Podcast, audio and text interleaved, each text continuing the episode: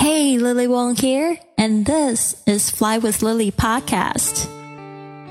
Life can throw us unexpected curveballs of all kinds, from the loss of a loved one, career change, or family problems. For me, it was the loss of my mother and my marriage. The worst experiences of my life led to the most euphoric learning experience and life journey I ever could have imagined.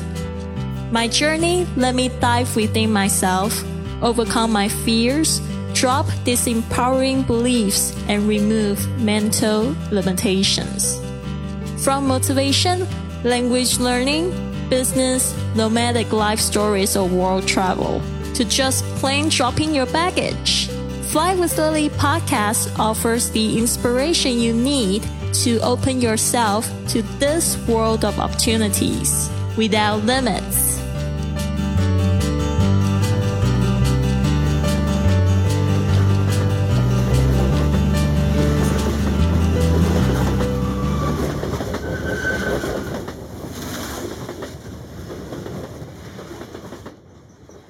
Open your heart and mm. find your wild. I loved couch surfing those days when I was traveling around Europe, seeing different kinds of lifestyles and being inspired by what I saw around me. I had been very interested in Slovakia because one of my good friends in Barcelona, Lenka, was from there. It was a strange thing for me actually that whenever I met new friends and made a connection, I fantasized about visiting their country soon. It didn't often take long to happen over the past few years, and Slovakia was one such case. When I visit a new country, I often start with their big cities. The reason being that it is usually easier to travel inside the capital where the transportation is much more comprehensive. I arrived in Bratislava, the capital city of Slovakia, in the evening and went to Burke's house. Before I arrived, I'd seen photos of Burke's place and it looked like a very trendy bar. I wondered what awaited me. Burke greeted me at the front door, and his place was in the basement of a modern service apartment with a really dark passage down. Then I saw a very trendy bar like space with some bohemian decorations and some quirky and retro posters. Berg told me he was actually hired two years ago as a receptionist of this interesting hostel, and what I saw was actually the reception of the hostel. The owner decided to transform the building into a service apartment, but Berg remained as one of the keepers of the building and has the basement as his living space. Burke seemed very outgoing.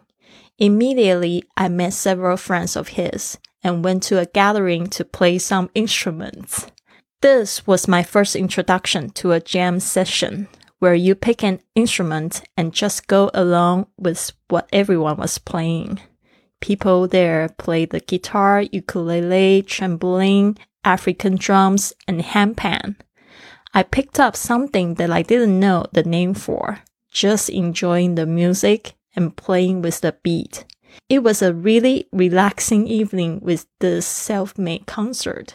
Afterwards, we went for some vegan food together in the bar, and it was really nice to feel like a local there.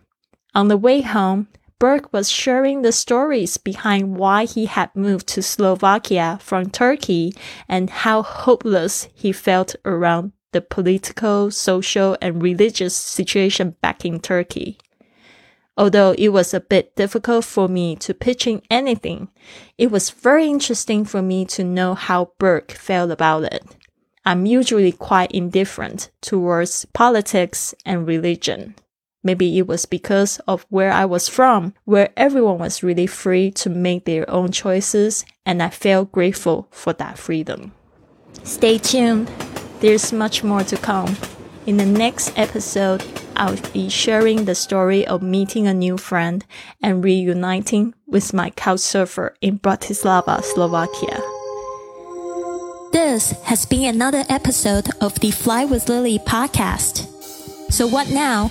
go to flywithlily.com to download my gift for you to help work on your abundant lifestyle or contact me directly for a consultation. This show takes a lot of work and planning, so if you enjoyed it, please consider a five star review on iTunes, following on Facebook and Instagram at Fly with Lily, or come up and give our crew a hug on the street when you are on your journey. Thanks for listening, and remember, life's curveballs can be your best opportunities.